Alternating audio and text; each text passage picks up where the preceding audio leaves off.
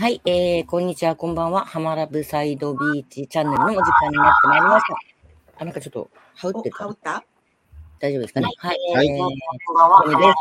サイドビーチチャンネルのお時間に羽織ってる私？羽織ってた羽織った大丈夫ですかね？はい、はいえーこんばんは。これで、サイドビーチチャンネルの私なんでだろすごい羽織ってる。なんでだろう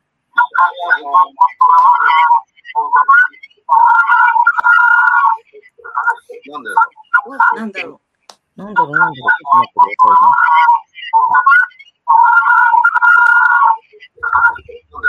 ちょっと待ってくださいね。ちょっと待ってくださいね。ちょっと待っててくださいね。うます今、きっと、あの、まだあの見ている人たちも、そろそろ、あの、パソコン立ち上げてとかやってる時間だから。うん。喋っても聞こえないしね。え、違いますよ。私じゃないですよ。なんかちょっと嫌だな。え違いますよ。私じゃないですよ。うん。遅れてんね、なんか。音声自体が切れた。うん。遅れてんね、なんか。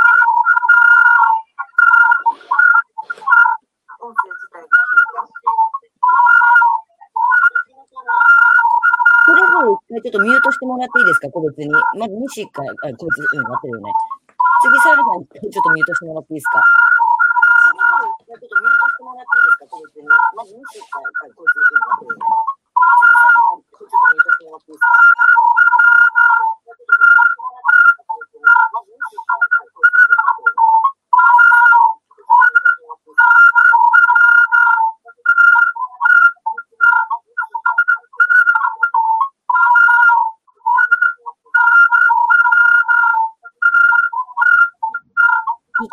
回、あの、サラさん一回ミュートしてもらっていいですか？ミュート。はいミュート。聞こえない。あ、治った。治った。聞こえます？中山さん聞こえます？聞こえ聞こえます。うん中山さんは聞こえますか？あ、聞こえない？え、なんで？サラさんがミュートしたら治った。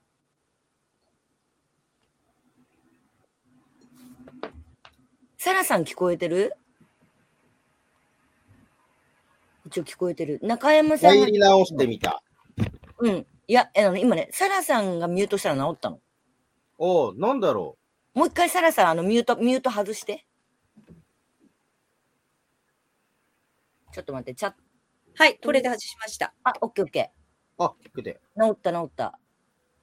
これでいける？中山、うん、うんオッケーオッケーオッケはい、すいませー。ん。中山さんは、中山さんは聞こえてますか？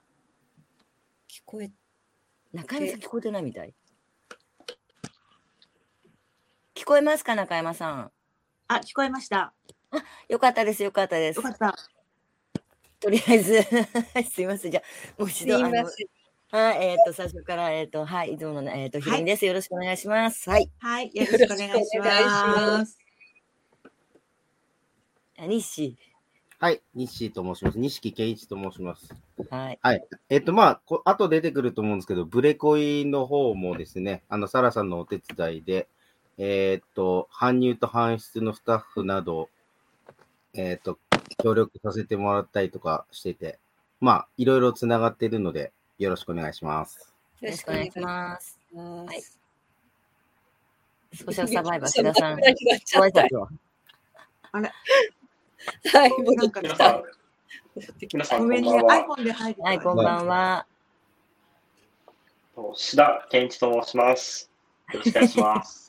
よろしくお願いします。はい、えっ、と、今日の、えっ、と、まあ、番組なんですけれども、えっと、あの、ピンクリボン月間って言いまして、まあ、ちょっと、まあ、知ってる方は知ってると思うんですけども、まあ、一応ね、その、まあ、乳がん、うん、というあれテーマの方で、まあ、ちょっといろいろ今日はお話ししていきたいと思うので、えっ、と、まずはちょっと、あの、自己紹介の方お願いできますでしょうか？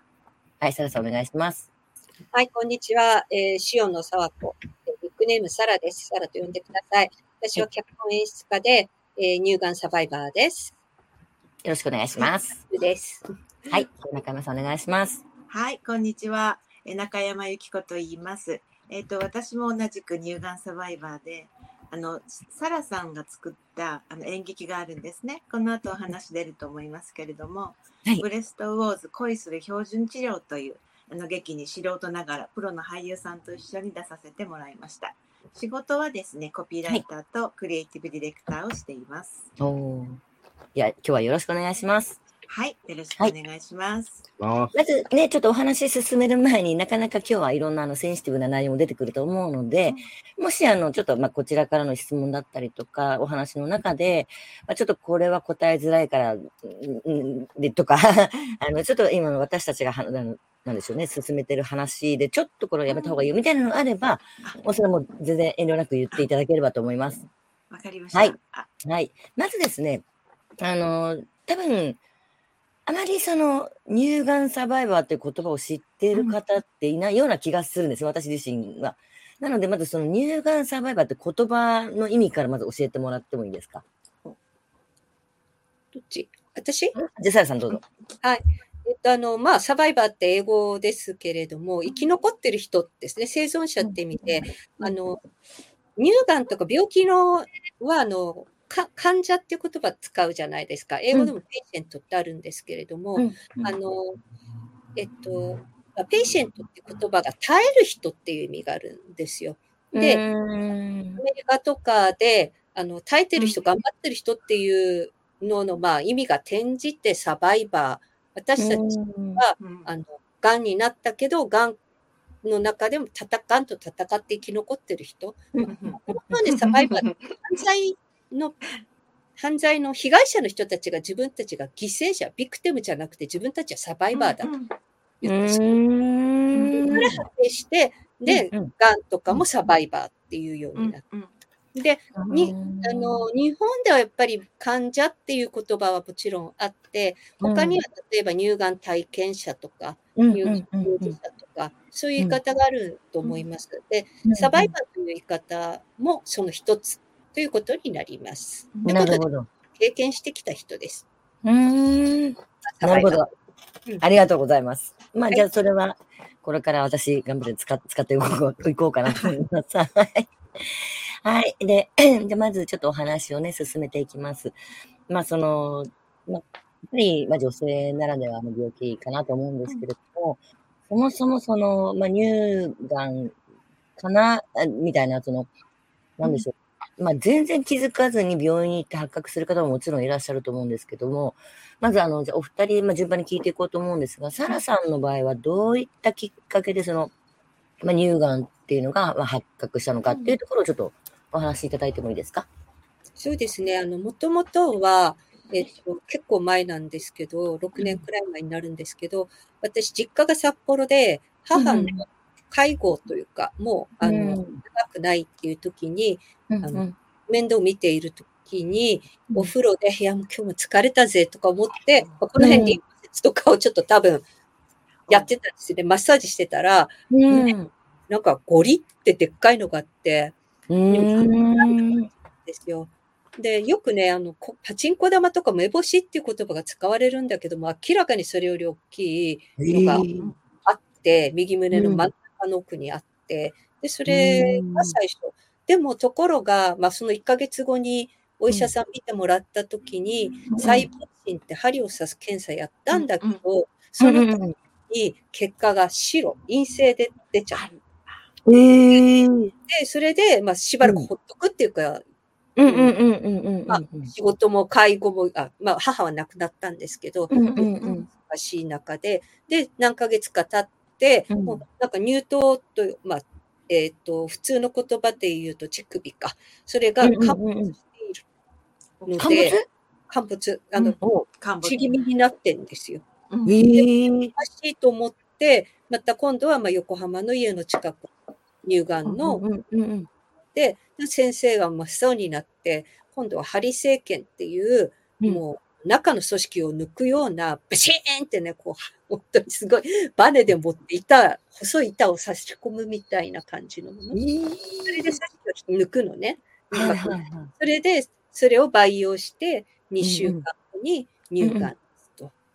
そんな感じで、ちょっと見つかるまで、異変から見つかるまで1年かかっちゃって。わ、あ、そうなんだ。そう。で、あ、そう。で、白って最初、そのね、北海道で白って言われてから1年後に。1年後、1年経ってた。ああ、なるほどね。その原因はっていうとまたちょっと長い話になるから、ちょっとそれ、うん。うん、ちょっと置いといて、うーん、それはなんか誤診とかじゃなくって、まだタイミング的にその、まあ、うん。黒って出なかった。ちょままあ、じゃあちょっと言っちゃうけど、乳がんって、うん。あの、90%の人は乳管がんなのね。乳管っていうのは、ね、おっぱいのミルクを運ぶとこなの。はいはいはいはいはいはい。パイプにできるの、9割の人は、がんが。うんうんうんでうん。私は、その先っぽにある商用という工場の方、ミルクの製造工場の方にがんができてたの。それが商用っていうのが小さい葉っぱ。こんな、うんうんうんうんうん。それで、本当に細かくがんができてて、それがしこりになってみかんぐらいのしこりになってたんだけど、おそらく細胞芯っていうのは細いから、こう、間に入っちゃったんだね。ああ、なるほどね。見ながら、針刺してんだけど、でも、うまく当たらなかったんだと思うよ。なるほど。私は全乳がん全体の中でも5%しかいないその商用がん。うんへえ。だから見つかるのが遅かっなるほどね。だからね、乳がん検診も受けてたよ。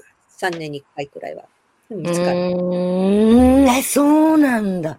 うん怖っえー、ちょっとじゃあ、中山さんの方もちょっと聞いてみようかなって。うん。えっとね、うん私も、私はね、サラさんと違って、うん。えっと、分かってから手術まで1ヶ月。うわ。診断ついてから。その診断、そのされるまでは、ご本人的には何もその、なんでしょうね、症状とかも感じなかったんですかね？うん、うちはね、あの、私がお発覚したのはうんうん。温泉です。え？温泉がきっかけです。で、自分でなんかおかしいな、みたいな？いや、あの、家族風呂ってわかります？わかります、わかります、わかります。ははい。あの、うち夫婦二人なんですけど、いはい温は泉に行って、まあ、あの、旅館に迷惑がかかるようなことはしてないですよ。い。もちろん、はい。ではい、もちろん、大人だからね。そこで夫がね、え？って言ったのよ。うんうん。なんか、そう、しこりじゃないって言われて、でも、私、その半年前にマンモグラフィーを受けてたのね。うんうんうんうんうん。だからさ、もう絶対大丈夫と。うんうんうんうんうん。で、も、これは、まあ何、乳腺とかそう、油とかそういうやつだから、いいのうんいいのって言ってたんだけど、うん、毎日のように、病院行った、病院行った、病院行ったって言うの。あー3週間ぐらい言われて、もううるさい分かった、行くよって言って、うんうんうんうん。ゴールデンウィークの直前に病院行ったんですよ。ええー。もう本当にうちの近くの病院にね、はいはいあのはいはい。疑いを晴らすために行くぐらいの感じ？はいはいはいはいはい。うんで、金曜日のい一番最後のし診察だったの？仕事も忙しいから。うん、で、そしてエコーっていうのを当てるんですよ。おっぱいのところにこう、超音波うんを当てるんですけど、うん当ててる時に先生のこの辺にね、うんで、縦じわが入ったの。うん。ほら、ちびまる子ちゃんのなんとかくんっているじゃん。花沢だっけ、すぐピッてしわ、うん縦じわが黒い線野入る口さん子。野口さんか。ありがとう。よく知ってそんなる。そんなシワが入っ、そんなね、黒いシワが入ったのよ。うんリアルに人の顔に入るなんて初めて見て、うん。それ見た瞬間、あ、これはなんかやばいんでしょうね、って思ったんです。うんうんうんうんうんうんで、先生が紹介状を書くから、今日も金曜日だから、うん月曜日必ず行ってね、必ず行ってねって3回ぐらい言うの。へえ。で、でもそこで何にも言わないのよ。白とも黒とも何にも言わないけど、うんうんうんここまで言うってことは怪しいなって思いながら、大きな病院に月曜日に行きました。えーもうで、その場でもすぐ。うんうん。診断されて？そんなにすぐ診断つかないの、乳がん。へ2え。週間も3週間ももやもやもやもやを抱えて生きるんです。あ、検査結果が出るまで結構時間がかかる。そうそ組織を培養するからね。へえ。取った組織を培養して、がんであるかどうかっていう突き止めをして、しかも、そのがんもタイプとかを確認とかだかう。ら、そうなの。そう。で、サラさんが言ってた針生検っていうのをやって、でうんあの、ゴールデンウィーク明けて聞きに行ったんだけど、うん私もし、これがね、白黒つくと思うじゃない。うんうんうんうんうんうん。だから結果を聞きに行くつもりで行くわけよ。はいはいはいはいはいはい。なんて言ったと思う主治医が。限りなく黒に近いグレーですって言ったの。いやー、な言い方。なんか、何の罰ゲーム？みたいな。そう。で、どっちなんですかってこう問い詰めるじゃない、うんうんうんうんうん。で、あの、明らかにこう顔つきっていう言い方をするんだけど、形でなんか個性があるんですって。そうそう、がんに個性があるのよね。ねえ。あの、顔つき、グレード1、2、3っていうのが。ああ、なるほど。はいはいはいはいはい。で、この顔つきは悪いやつだと。うーんでも、決定的な証拠がないと。うんうんうんうん。だから黒と僕は言えませんと。もう、えー、で、普通はですね、2回、3回って同じ痛い、こう、細胞診をするんですよ。はいはいはいはい。でも、何回やっても確実に黒がと出るとは僕も言い切れませんと。うーん。ただ僕の見立てでは、今は大丈夫かもしれないけど、数年後には悪性になるっていう顔してますみたいな。へー。そういう感じの説明なのね。へー。黒いね。想像つか、サラさん想像つくでしょ？そのせめぎ合い。そう。へこんな感じなんだよね、割とね。おあの男の先生だよね、それ。もちろんです。うん。独身の男の先生です。うん、女の先生が逆にさばけてるかもしれない。なんかほどねね。で、私はもう、そんなに黒に近いグレーなんだったら、うんうんうんもうずっとそれを抱えて心配して検査もしながら生活するより、は、すっぱりいっちゃってくださいと。うんいつ空いてますかって言って、1ヶへ月。え。へえ。でもね、手術も私は1ヶ月後に取れたけど、手術するって決めたからってすぐ取れるとか、ああ。取りたい日に取れるとかじゃないの。これは結婚式場の予約と一緒。うんうんうんうんうんうんうん。埋まってたらね、もうちょっと先になっちゃうし、みたいな。そうそう。結構ね、ね手術するのもね、大変なんです。なるほどね。なってみてわかるやつ。で、もうじゃあ、実際も手術ってなると、うん。もう全部取っちゃうみたいな感じになるんですか、えっと、私の場合は、うん、うん温存って言って、うんあの、温度の温に存在の存って書くんだけど、えっと、3分の1切除の温存なんですね、左側。うーん。だから、それやっぱ進行具合だったりとかによって違うってことなんですよね？うん、あーなるほど。その位置にも違う、よっても違うし、ああ、とその主、うん、主治医のね、なんていうか、方針っていうの。それによっても、う、全部取っちゃう派もいるし、なるべく残す派もいるし、みたいな感じ。へえ。じゃね、ちょっとこのまま続けて、まあ、実際にじゃその乳がんだって分かった時の、うん、まあ、そのお気持ちだったりとか家族に対してっていうとこまでちょっと一気に聞いちゃってもいいですか？あ私？はい。はい。じゃあこのままいきますね。はい。で、その時の気持ちって実はあの私ね、うん、あの某保険会社の仕事とかもしてたんですよ。うんうんうんうんうんうんうん。アヒルがガーガーいるとかね。なので、ある程度乳がんに対する知識があったんですね。はいはいはいはいはい。で、でちょうど年代的にも何十代が多いとかも分かっていたから、うん、どっちかっていうと、うんあの、ガーンみたいなっていうよりは、うん私の番ですかみたいな。あ、お年頃ですねみたいなのがある程度あった。の基礎知識があったから、もうあのん。天変地異みたいなびっくり感はね、う薄かったんですよ正うん直。あとはね夫の母が実は乳がんのサバイバーではいはいはい。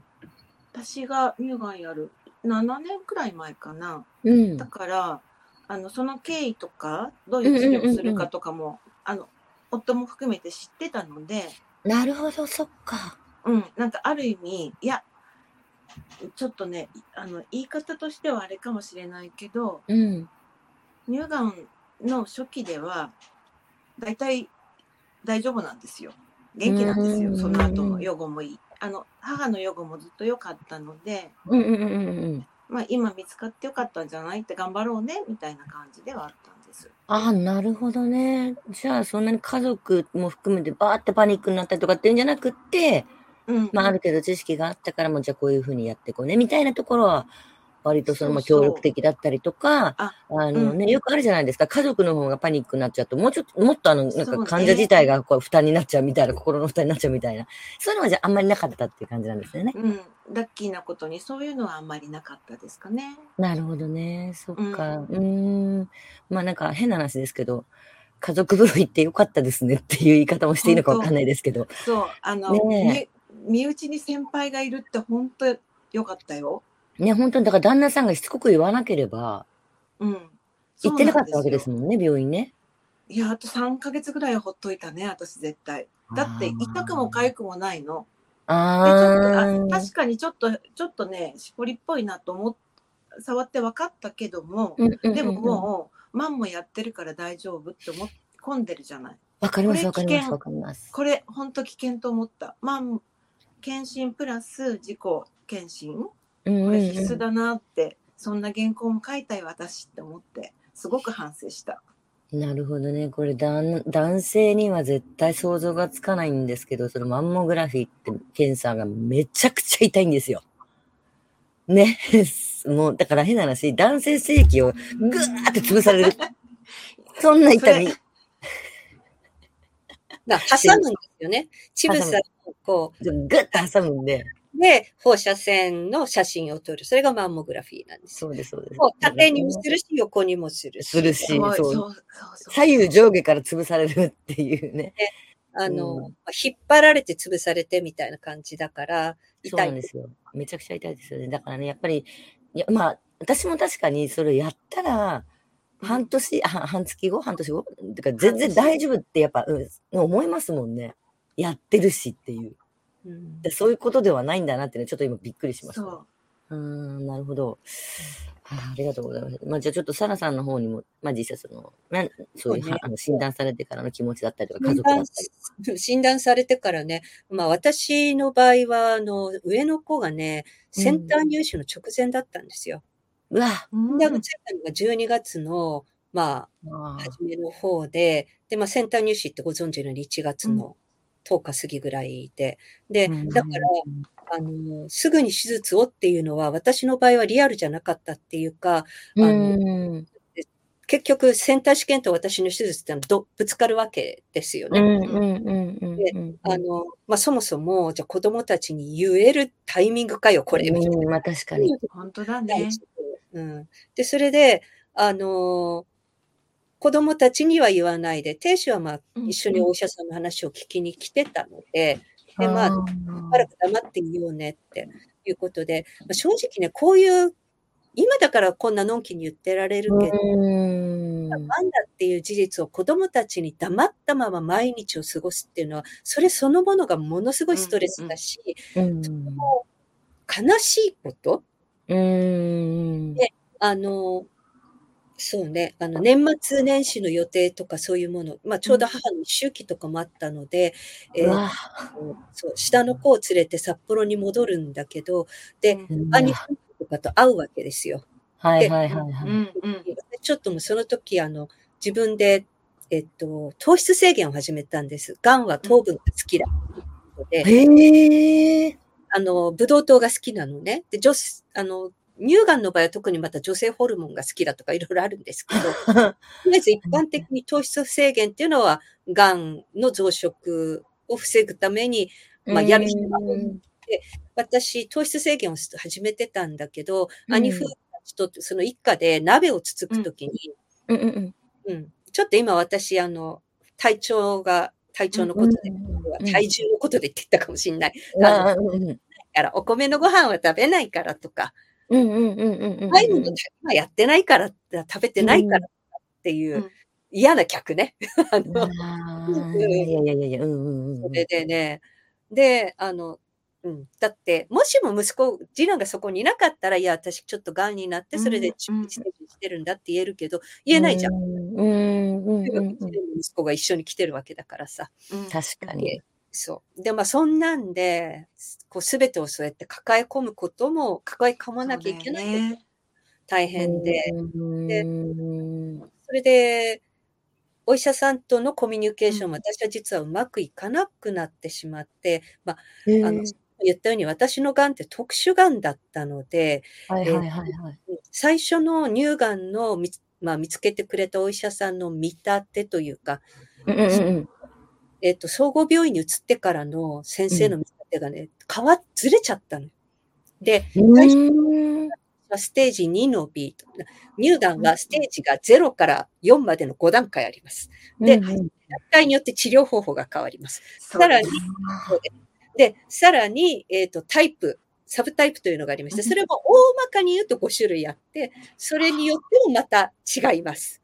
で、だから、あ25種類あって、さらにそこに何再建はどうするとかなんとか言って、うん多分100通りぐらいの治療方法があるそうんだね。最初のお医者さんはステージ 2B だから、温存がいける。え。うんうんうんうんうんやったのと同じで、おっぱいを残して、がんだけうん取り抜く。で、それで OK だって言ってた。うんでも新しい総合病院のお医者さんは、あ君はステージ3の C だと。っていうことは、もう手おあの手遅れの一歩一歩手前なんだけど、はいはいはいはい。ジ3の C は、全摘切除で再建はできません。死ぬまでおっぱいはもうありません。あはいあね。で、なるほどね。それで、だから全然違うわけですよ。うん、確かに。そう。で、まあ、これは、どっちの医者がいい医者でうんぬんっていうよりは、本当に私のがんが難しかった？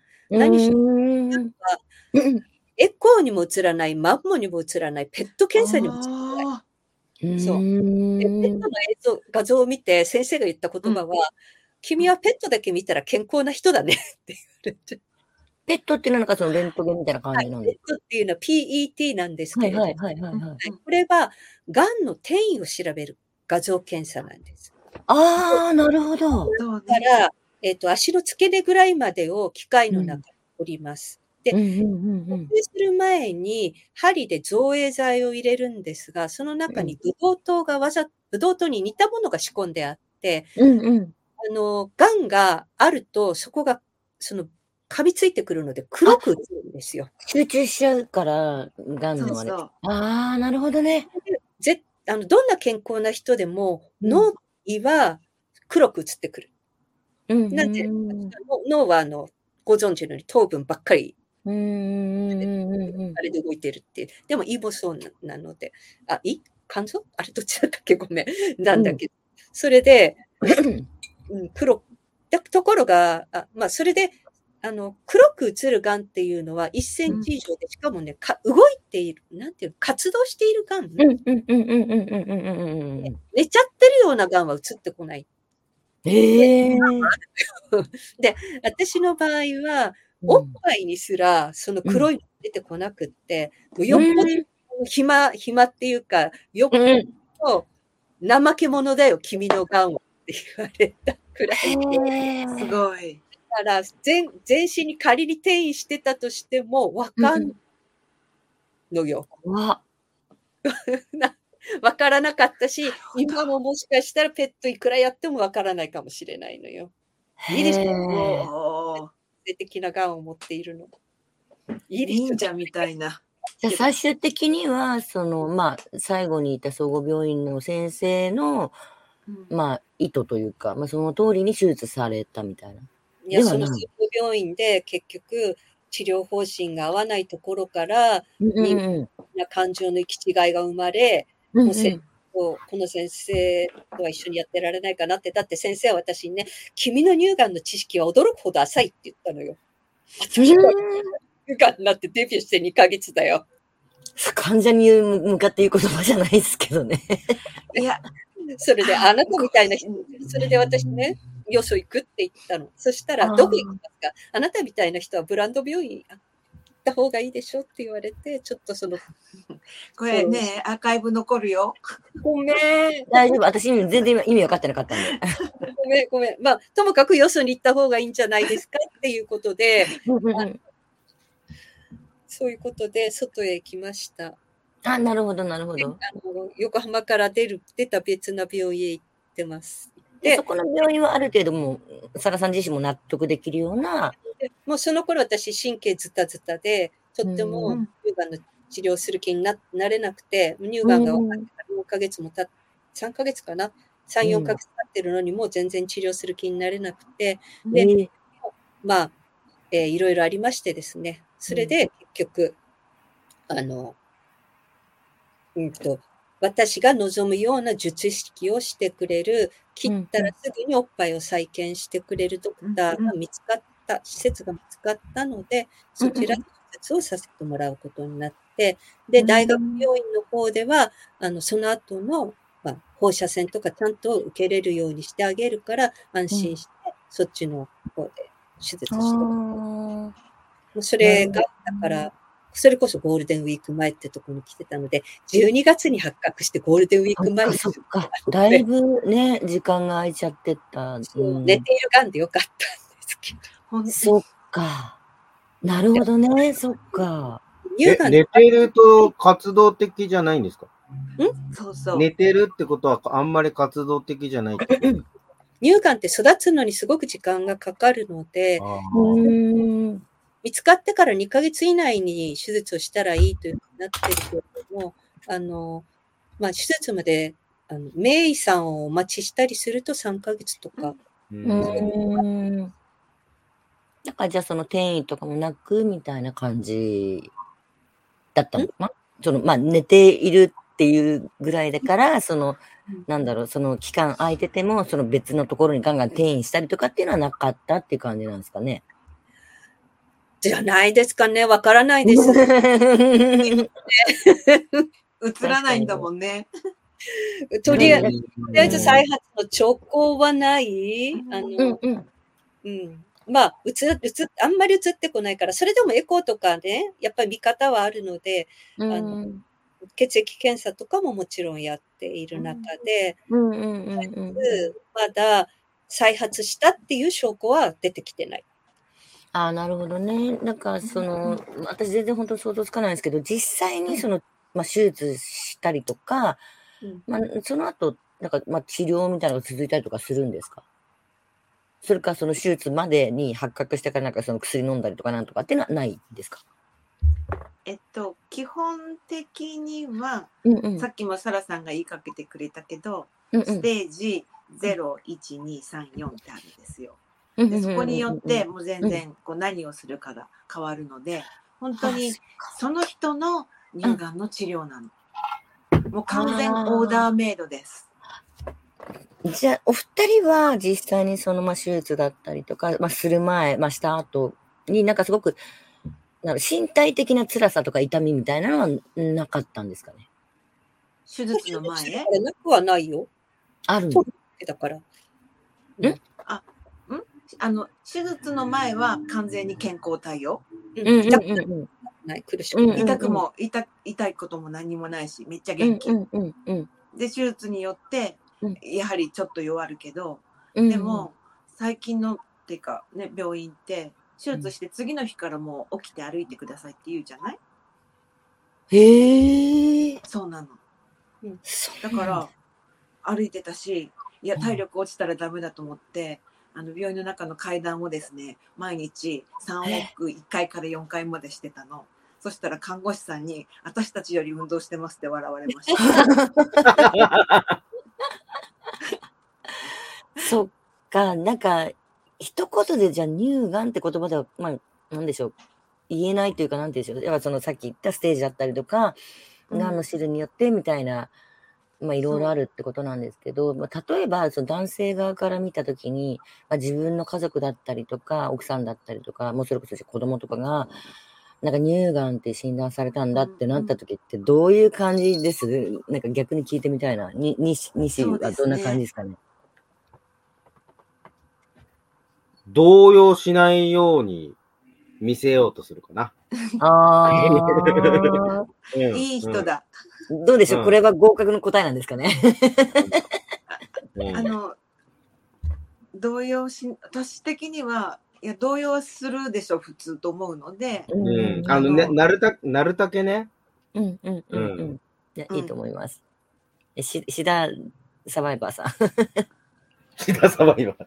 ソーシャルサバイバーさんはどんな感じ？ですかまあ、いつもサバイバルしてるんですけど、うちあの母親が、まあ、女性特有の病気で子宮がんになったんですよ。ええ、で、まあ、子宮がんになったみたいな話を聞いて、まあ、いろいろ検査して分かったんですけど、で、母親に言われるじゃないですか。で、僕が言われることは、要するに手術するときの保証人になるって話なんですよ。あなので、その話を聞いたときに、うん、分かったって言って、まあ、子宮がんだったら、まあ、化学治療が効くんじゃないのみたいな話をして、それで、あの、割とスムーズにあの手術するってことになって、まあ、案の定、僕もドクターのところ行って一緒に説明を受けて、で、まあ、いろんな療法あると思うんですけど、まあ、これが一番有効的だっていう、あの、もともとちょっと知識あったので、まあ、じゃあ、それで行きましょうっていうことで合意させてもらったので、まあ、動揺したというよりは、あ、このがんだったらこういう治療法がいいんじゃないかってことを真っ先に思って、まあ、そこから先どういうふうにするべきかみたいな感じで、あの、まあ、患者である母親と話したっていう感じですね。へえ。どうです？この話を聞いて。え、いい連そうですね携プレーと思う？はい。ただ、あの、母親というよりは、やはり、あの、乳がんのサバイバーさんもそうだと思うんですけど、いわゆるあの婦人科に行くじゃないですか。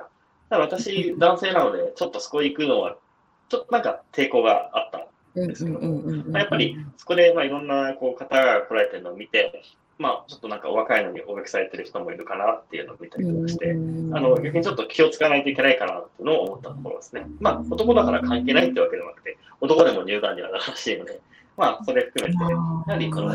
患者である母親とどう、こう、まあ、向き合うかというか、まあ、病院含めてどう向き合うかみたいなことを、あの、よく考えてましたね。へえ、すごい。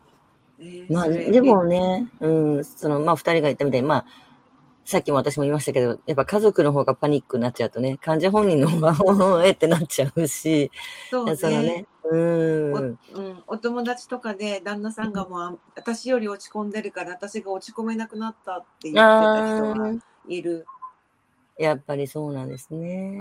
うん、もうしょんぼりしちゃってどうしようもないのって、うん、うん、うん、うん、うん。なるほどね。で、まあ、そんなこんながありつつ、まあ今、ちょっとね、いろんな活動されてるってお話なんですけれども、まあどういうきっかけで何をしたくて今のその活動してるのかみたいな、そんなところをちょっとお話し進めていってもよろしいですかね。はい。はいじゃあ、まず、うんまあ、じゃあ、サラさんの方にお伺いします。そうですね。まあ、二人でね、今日来たのは二人でいろいろ一緒にやってきてる部分もあるからなんですけど、私、その、まあ、乳がんの時に、えっと、いろんな体験をして、で、あの、やっぱり知らないことがいっぱいありすぎたけど、でも、がんって二人に一人がなるし、乳がんって私がなった当時でも11人に一人とか言われてたと思うんだけど、今9人に一人、女性でね。女性に一人。なので、まあ、20人人がもし女性がいたとしたら、一人はそうだっていうことにうなる。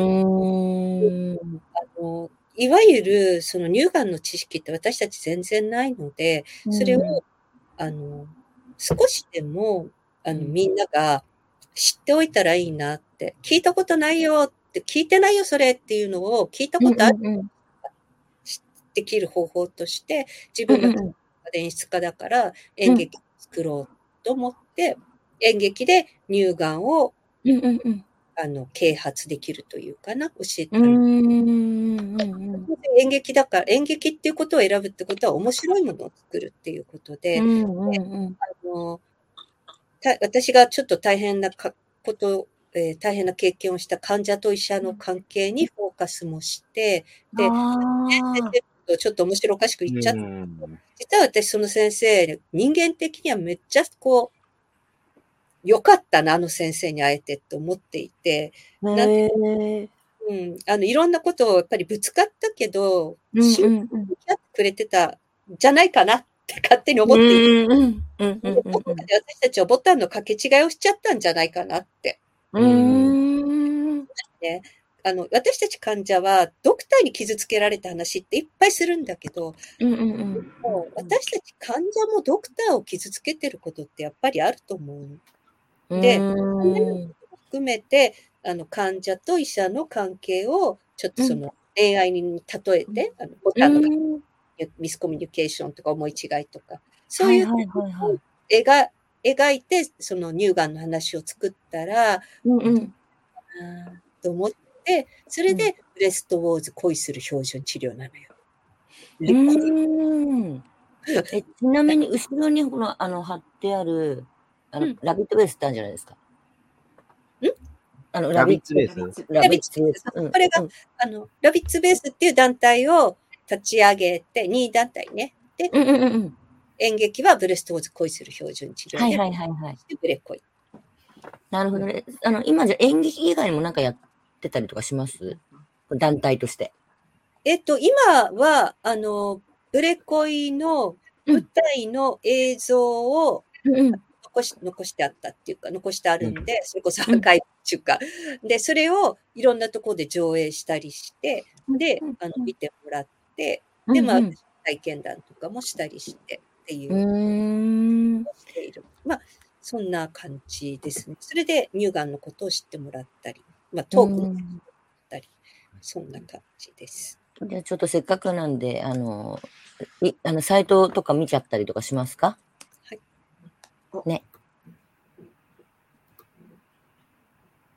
じゃあ、西木先生。見せて。ホームページでいいですか？あの、さっき見たホームページまず見せていただいて、うん。やったはいよ。これですね。はいこ。れがラビットです。これはいきなり浜しか言ってあのトップ、トップページがいいかな。こうで。はーい。はいこれはちょうど。やったばっかりですよね。こホームにれるホームに。ホーム？あ一番上のうん、そこ右、あそこでいいや、うん、そこでいい。いやいや、大丈夫。あ、はいはい。あ OK です。もう、ほら、カーテンが開くように仕込んである。ね、かわいい。これが一応そのうん演劇の、うんやつですかねことを紹介しているページですね。うんうんはい。でいろんなところで上映会やりますよって。ほら、ゆきこさんもいる。はい、さっきの緑の服を着てた緑の緑の。おおああ、これがゆきこはいはいはいはえっとね、ああ、そうなんだ。へん演出家だから、サバイバーが5人出たんだけど、1人ずつにカラーを決めてくれて、私は緑の人だった。ーうーん。だからずっと緑の服を着てます。ああ、そうそうなん。だ。うんえ今日もですか？ね今今日は違うけどね。今日あ、今日も来てくればよかったな。ねせっかくだから。うん。で、ちょうどごめんなさい。今そこで止めてもらっていいですか？上の方に。どうですか？はこのい。うんちょうどそのピンクリボンのトークライブとかいろいろね、はい。やってますけど、この辺が多分西と、なんかいろいろやった感じなのかな？こんな感じでね。うん。はいこ。の前トークをやったところね、ピンクリ9ボン。月30日です。実際にね、横浜の、まあ、うん会場で船乗って、あれははい。トークショーだと音楽ことかもやったのかなクをしている私。うんそうですね。はい。うんうんまあ、横浜日の出桟橋を出て、港の方に出てって、うんうんうんこ。れがね、来る。それで、まあ、結構こう人乗ってるこういう感じこれまだ、あの、暗くなる前なんで、うんうんうん。サンセットで感じですね。ああ、いいね。で、これはちょっと暗くなってきて、船で、まあ、え、あの、アーティストさんが映って、うんうんうんうん。で、これ、あれ同時に、というか、この時に、私もあんまり知らなかったんですけど、この、リレー・フォー・ライフっていうのは、うんうんうん。11年、ん ?10 年、11年？やられてたっていうのを、今回知りましてですね。そう。はいあの、乳がんだけじゃなくて、がんうん全全般の。ことに関して、その、えっと、なまあ、啓発しているイベントがリレー・フォー・ライフ。ずーっとその、横浜でこういうことを毎月毎年やってるんですか？多分コロナの時はちょっとお休みしてるうんでもまあ横浜でもこういうことをやってるって話なんですよね。日本全国でぼちぼちうぼち。じゃあこういうところともコラボをして、そう。で、っていうね主催は浜市会がさんがしてる。はいはいと私、加盟してる浜市会で、まあ、ここちょっと映ってないんですけど、私仲間なんですけど、うんうんうん。ピンね、クを着て、こういう感じみんなピでンク着てて。アピうんールをしてくださった。なるほど、ね。この時どっちかっていうと、船側でもいたので、ああ、はい。それでいろいろお手伝いはできたんですけどね。なるほどねこ。のね、横浜ピンクリボンクルーズって初めての試みなんだけど、はいはい。えっと、メインで頑張ってくれたのが、今その写真の左から2番目のサミーちゃんって言うんですけど、サミーがね、売れ恋を見たんですよ。うんうんうんうんうん。うん映像で見て、で、すごい彼女が感激したうんううんん。のがんの友達とかにどうやって接したらいいかっていうようなことのヒントも得たと。で。作品なので面白いし、うん楽しいし、がんのこともわかるし、その、がんの人の気持ちがわかる。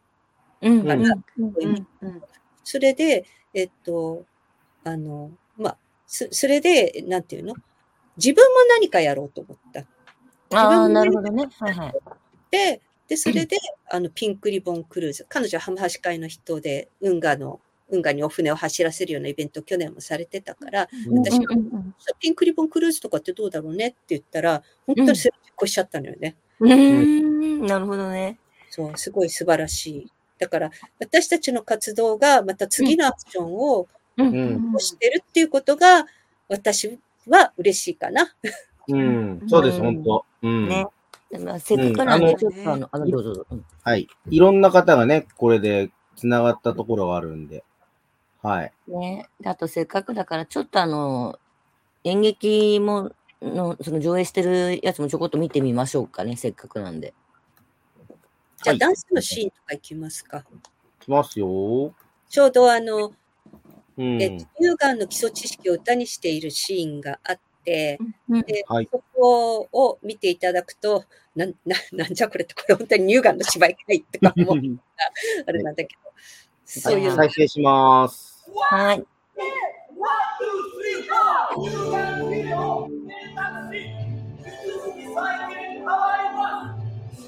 Zeichen, Hilfen und Weisen von einer Kriminelle Kontinuum.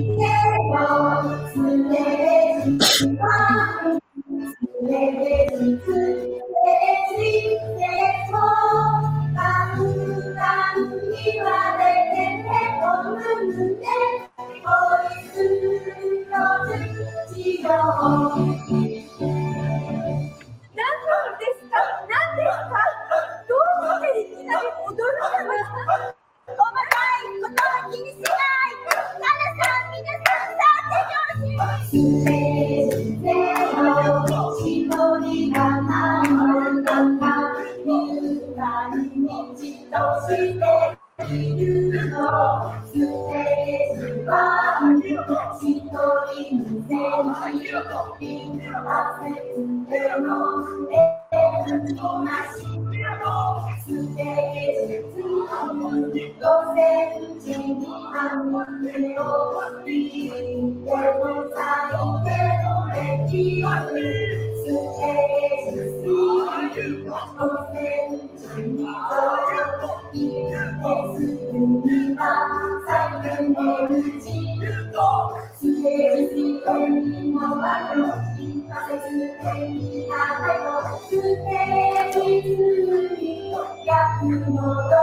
な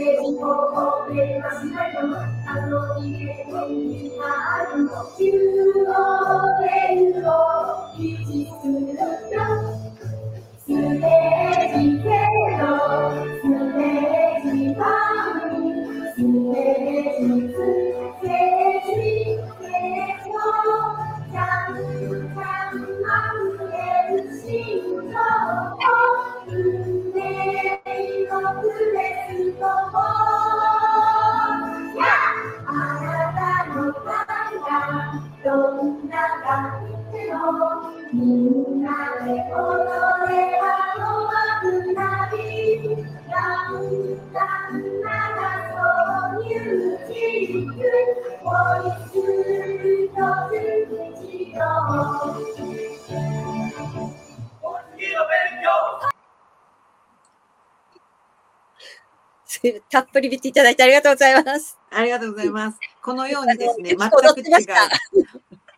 もう私のダンスが評判が良くて。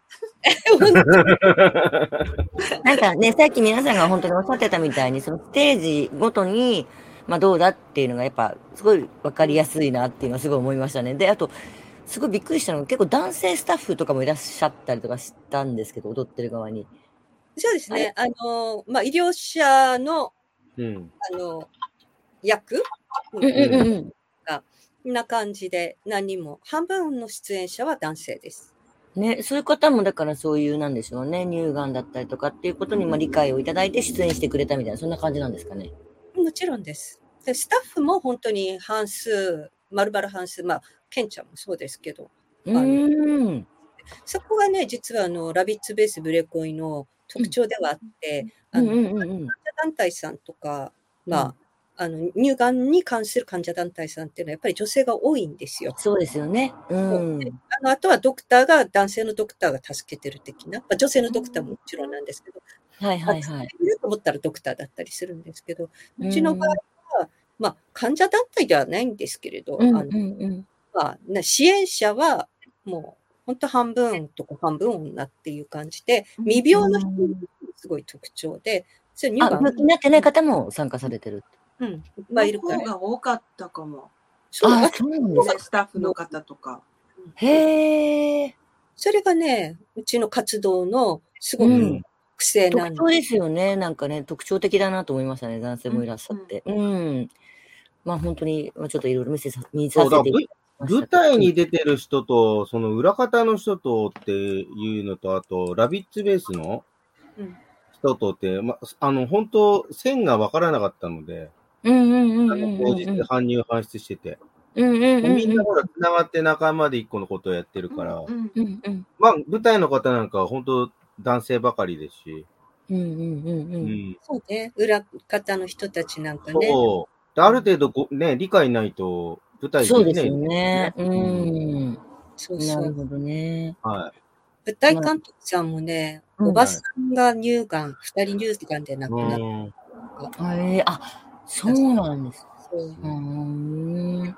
あとは、あの、横浜市のみ、えっ、と、えっ、と、表現の力っていう、やっぱり演劇関係の団体さ、うんんうんうん。そちらもお手伝いに来てくださってて、ねえ。やっぱり男性のね、あの、うん俳優さんが来てくれて、舞台作り、あの、装置作るのとか手伝ってくれたりとか、なるほどね。あとそうね、あの、支援団体でもやっぱり男性のいらっし方がいらっしゃるとこも。うーん。あ、そうなんですね。そう、だから本当にね、うちは、そういう意味では、支援者恵まれて、男性も女性も、みんな、み みんななん、なんだろうね、何かにこう、突き動されるのか、引き寄せられるのかよくわからんけど、本当みんな一生懸命やったよね。うーん。なるほどね。やなやっぱハートになんうかん、つながるんじゃないですか、みんな。皆さんの。うんうんん。それがつながって、なんか、あ、やりたいってなるんじゃないですかね。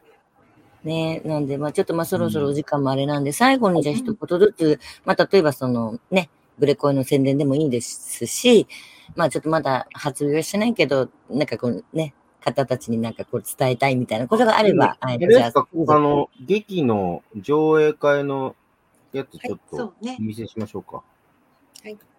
10月29日。これかな？あ、マジでした。ごめんなさい。あ、そうですね、これ、はい。はい。じゃあこういう感じで PTX じゃあゆで。ゆきこさんお願いします。はい私、中身覚えてないよ。10月29日。いいのかそういそれでと。にかく、ういや、私ね、10月29日に時間を空けておいてねって、これだけしか言われていないから。はい。うん。でも、あの、私も行きます。えっと、はいブレトイの上映会と、あと、サラさんのトーク、もしかしたら私もちょこっと喋るかも、みたいな感じです。はい。ね、皆さんも本当に興味がある方は、ぜひ、あの、医療ラブコメ、ラブコメ劇場、ブレコイをちょっとね、PTX なんかで探してもらって、ここから YouTube にも入れますね、これ。そうです。さっき。のマックの。はい。2日の男女共同参画センターでやります。はい。12なるほど。時から4時半までですね、上映会の後でのトークがあるので、ちょっと長丁場ですけど、でも正直ブレコイを見るとあっという間なので、チケットいくらだっけ？えっとね、3000 2000円。2000円って書いてある。学生がね、0円招待枠があるのあへえ、そうなんだ。どこまで学生？えっと、基本学生証を持っていれば学生。放送大学も？小学生は学生証なくて OK だけどね。う んまあ、中学、高校、大学とか専門とか、あの、年齢に関係なく学生証があれば、うんうんうんなるほど。だそうです、皆様。あの学生さん。カルチャースクールとかはごめん、ちょっと。それは NG なんですけど。みたいなねちょっとね、いや、面白いと思うんで、ぜひ皆さんも見に行ってください。はーい。そんな感じで、他には大丈夫ですか？はい、大丈夫です。はい。ありじゃあ今日はね。わざわざ来ていただいて、本当になんか、本当知らない人間からすればすごくやっぱためになりましたし、ぜひね、いろんな方にも知ってもらいたい内容ではあるなっていうのを本当に思いました。はい。今日は本当わざわざ来ていただきまありがとうございました。ありがとうございまとうございまはい。した。ということで、じゃあではまた次回お会いしましょう。さよなら。